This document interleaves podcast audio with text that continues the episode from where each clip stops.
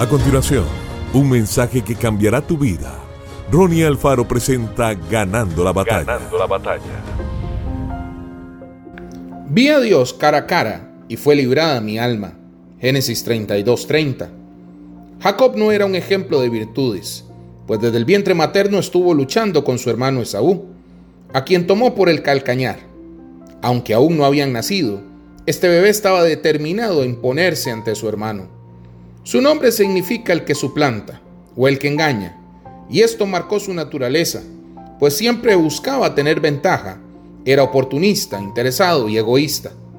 Todo lo que sembró en la vida de Saúl, luego lo cosechó en el tiempo que vivió con su suegro Labán, a cuyo lado Jacob fue un simple aprendiz, sin alcanzar nada. Si Dios no intervenía, hubiera salido de aquel lugar con las manos vacías y con una buena dote de hijos.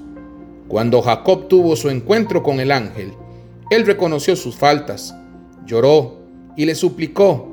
Después de esto fue que recibió la bendición y llamó Jacob el nombre de aquel lugar Peniel, porque dijo, vi a Dios cara a cara y fue librada mi alma.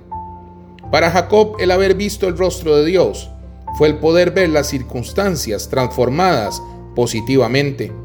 Solo a través de la obra del Señor en la cruz del Calvario podremos cambiar nuestra vida de fracaso en éxito, nuestra enfermedad en sanidad y nuestras tinieblas en luz. Que Dios te bendiga grandemente.